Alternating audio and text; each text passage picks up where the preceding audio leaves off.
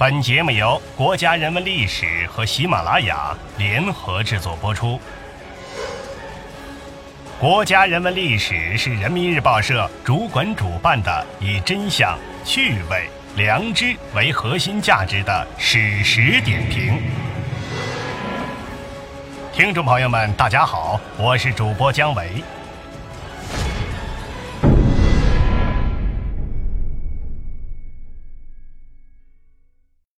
听众朋友们，大家好，欢迎再次做客国家人文历史。今天呢，咱们就说一说《西游记》当中天庭通过什么方式来向凡人收税。一个国家的财政收入主要靠什么？税收。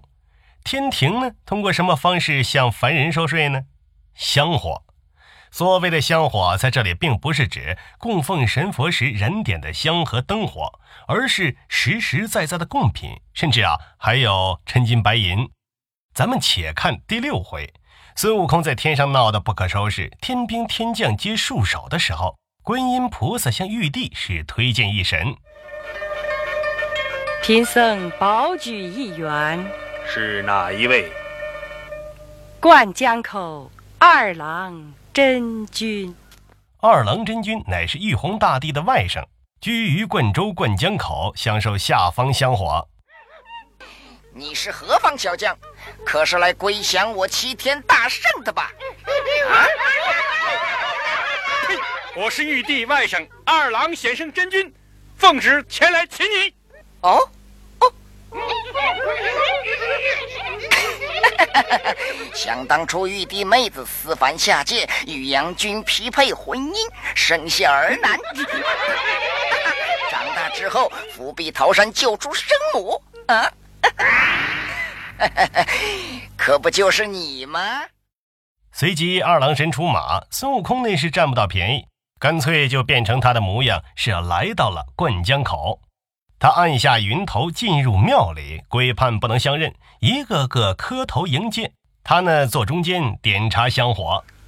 呃，把文书给他看看。嗯嗯嗯嗯嗯。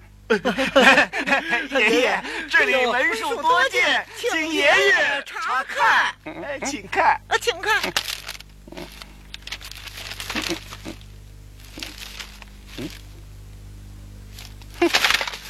我这里还有呢。去。爷爷，快快念来。是是是，呃，爷爷，这是赵家求子的文书，这是前禀告病的良药，这还有孙家求这个，这还有李家，呃，给他求亲的外甥，呃，要给您。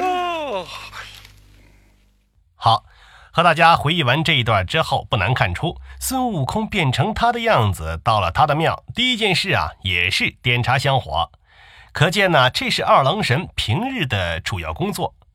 那什么是香火呢？哈，有实物，有支票，就是所谓的许愿还愿。同时也能听出，二郎神也不是白想着香火的，他也得向信众提供如下的服务：第一，提高幸福指数；第二，医治不孕不育；第三，保障身体康复，等等等等吧。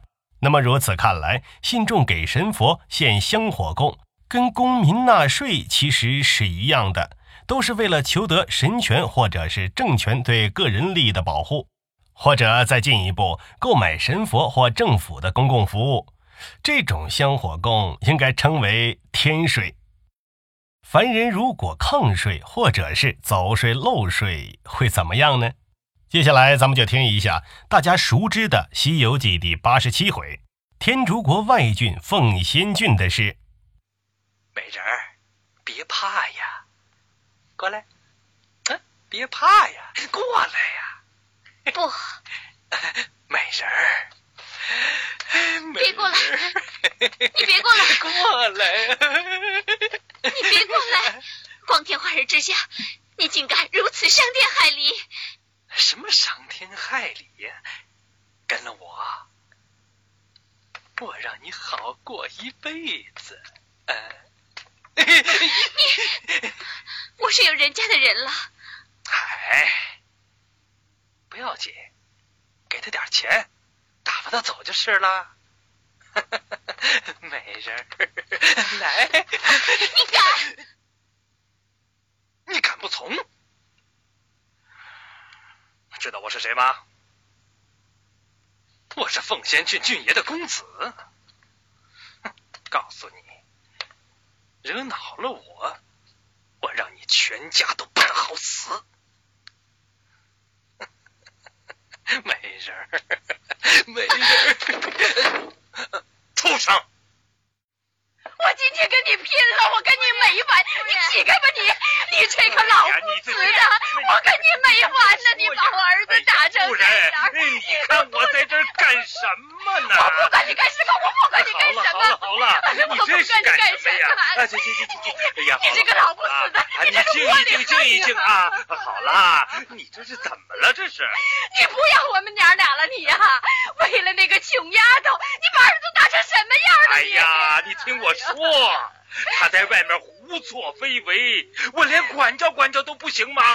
你就这么一个儿子，打死了他，你好找那女人当小老婆呀？你再给你生一个是不是？对对对对对对，你你这是什么话呀？你你以为你当了官，做了一郡之长，就可以把我们娘俩不放在眼里了？就这么回事儿？好好好，你当你的官，我带着儿子我回娘家去。哎，你还别这样，你就是跑到了天边，那也是我的儿子。去。哎呦，你这个狠心的老东西啊！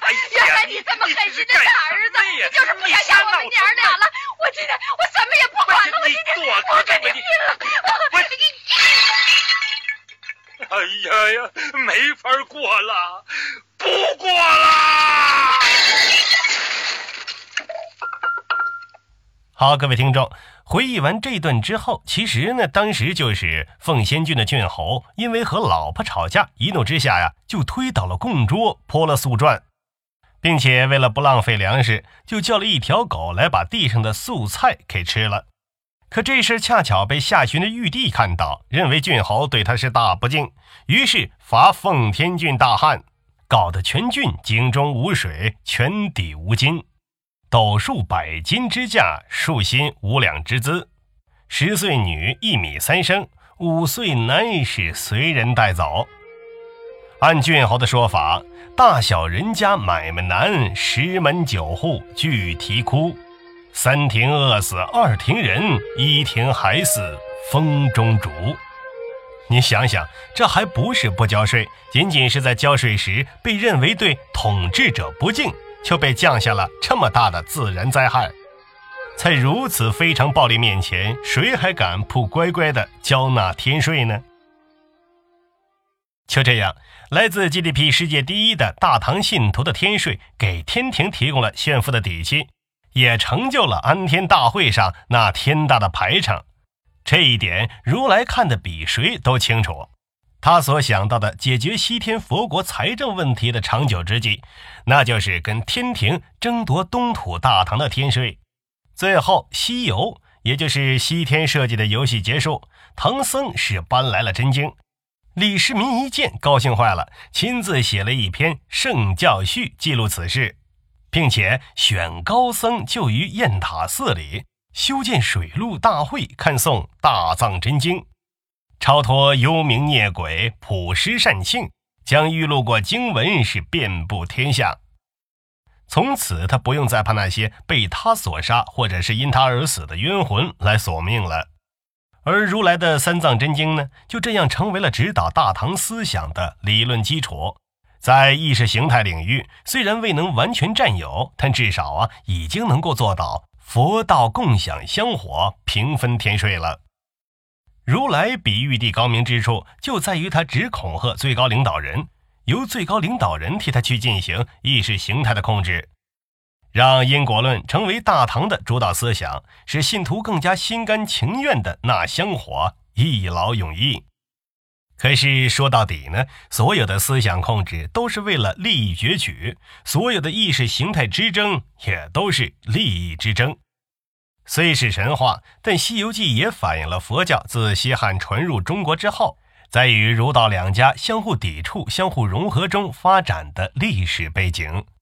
可说，两千年来，三教为了自身发展壮大，都争相的拉拢统治者，以求呢获得主流教派的地位。